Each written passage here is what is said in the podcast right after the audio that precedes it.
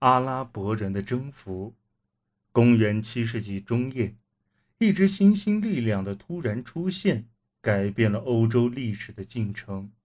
穆罕默德的新宗教联合了阿拉伯半岛上原先被彼此分离的各部落，随之而释放出来的军事力量非常强大，足以摧毁整个波斯帝国，令拜占庭的势力萎缩，并使地中海北岸和南岸的地区。分裂开来，在罗马帝国后期，阿拉伯半岛上发生了重要的社会结构转变。直到公元三世纪初期，阿拉伯世界还是由多个很小的政治实体组成，其中人口组成中则包括了农业生产者和游牧部落贝都因人。后来，这些位于沙漠边缘的草原地区。成为拜占庭和波斯两个大国之间发生持续冲突的南方前沿。为了保障南方前线，这两个帝国都招募阿拉伯雇佣兵，并武装及供养他们。随着两大帝国之间的竞争不断升级，阿拉伯联盟空前强大起来。到公元六世纪时，两大帝国都各自只与一个阿拉伯政体结盟，拜占庭和阿拉伯的萨桑王国结成盟友，波斯则和阿拉伯的拉赫姆王国成为盟友。虽然在这些联盟的保护伞下，仍然存在较小的群体，但是无论是萨桑王国，亦或是拉赫姆王国。都已是强大的、足以自行其事的政治实体，有时会对两大帝国构成威胁。公元六世纪八十年代初，拜占庭的莫里斯皇帝采取军事行动，摧毁了萨桑王国。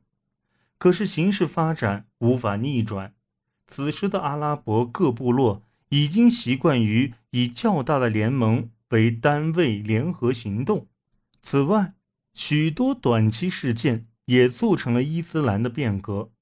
自从公元三世纪以来，拜占庭和波斯之间就时有斗争。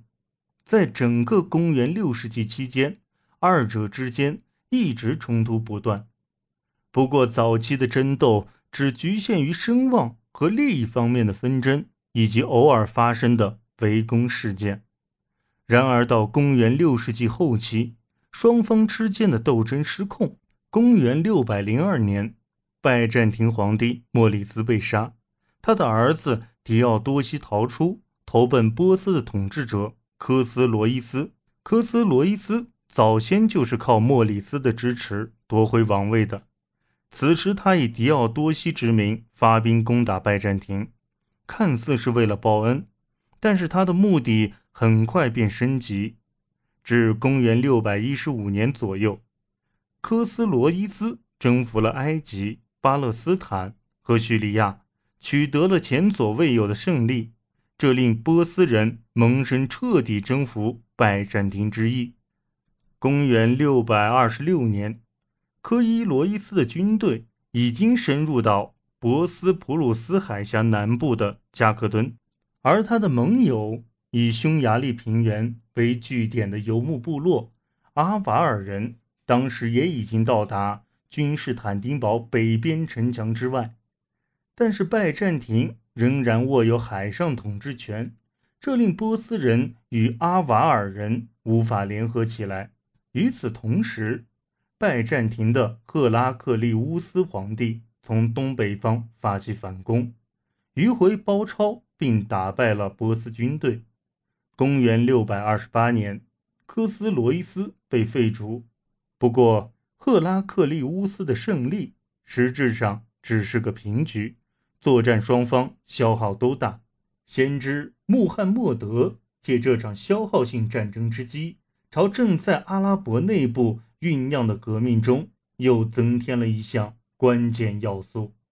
在创造新宗教的过程中，他从犹太教和基督教中。提取了一些元素，并赋予其全新的组合。后两者于公元四世纪至六世纪期间已经流行于阿拉伯地区。穆罕默德的思想言论都保存在《古兰经》中，而他也被视为是通过旧约传递下来的犹太先知传统的最高点，是耶稣的继承人。穆罕默德声称，他的所有信徒应该形成一个政治社团，并在他的带领下着手联合阿拉伯世界。他最终以汉制的麦加为中心。凭借自己的言论信念和军事领导地位，在阿拉伯世界中建立起独立于拜占庭和波斯之外的上层建筑。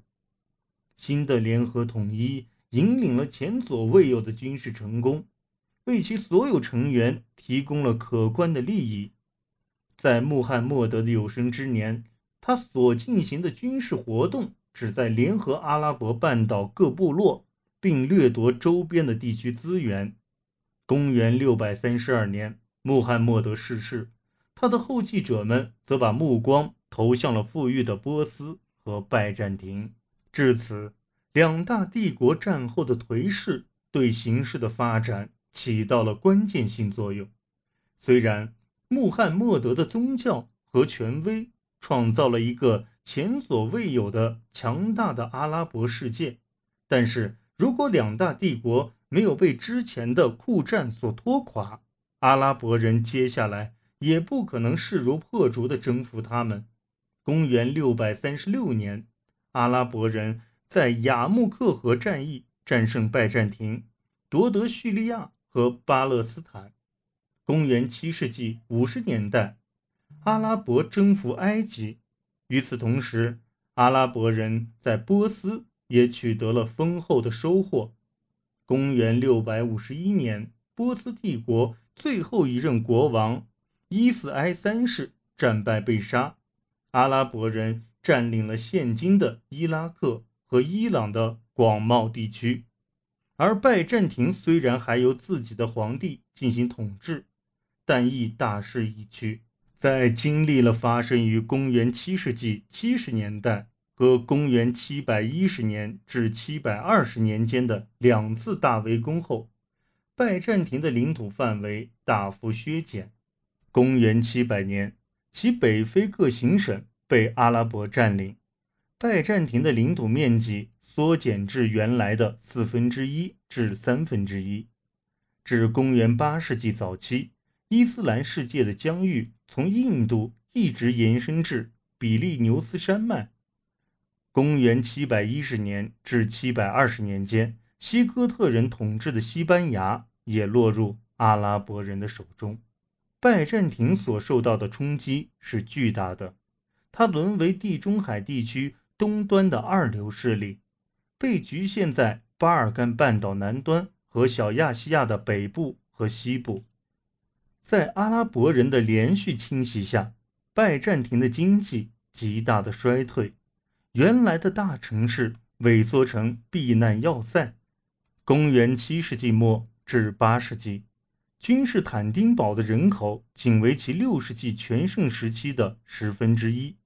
尽管极不情愿，拜占庭还是成了伊斯兰世界的卫星国。面对一个统一的伊斯兰世界，他只能苟延残喘。直到公元前九世纪末至十世纪时。穆斯林的统一状态瓦解，拜占庭才能有限度地进行扩张。但到十一世纪，塞尔柱突厥人重新统一了伊斯兰世界，拜占庭的领土范围又迅速萎缩至其当时的核心区域——小亚细亚西北部和巴尔干半岛。对于整个欧洲来说，伊斯兰的崛起终结了古代世界秩序。阿拉伯人的征服使地中海地区一分为二，令欧洲余下没被征服的地区得以另辟自己的历史路径。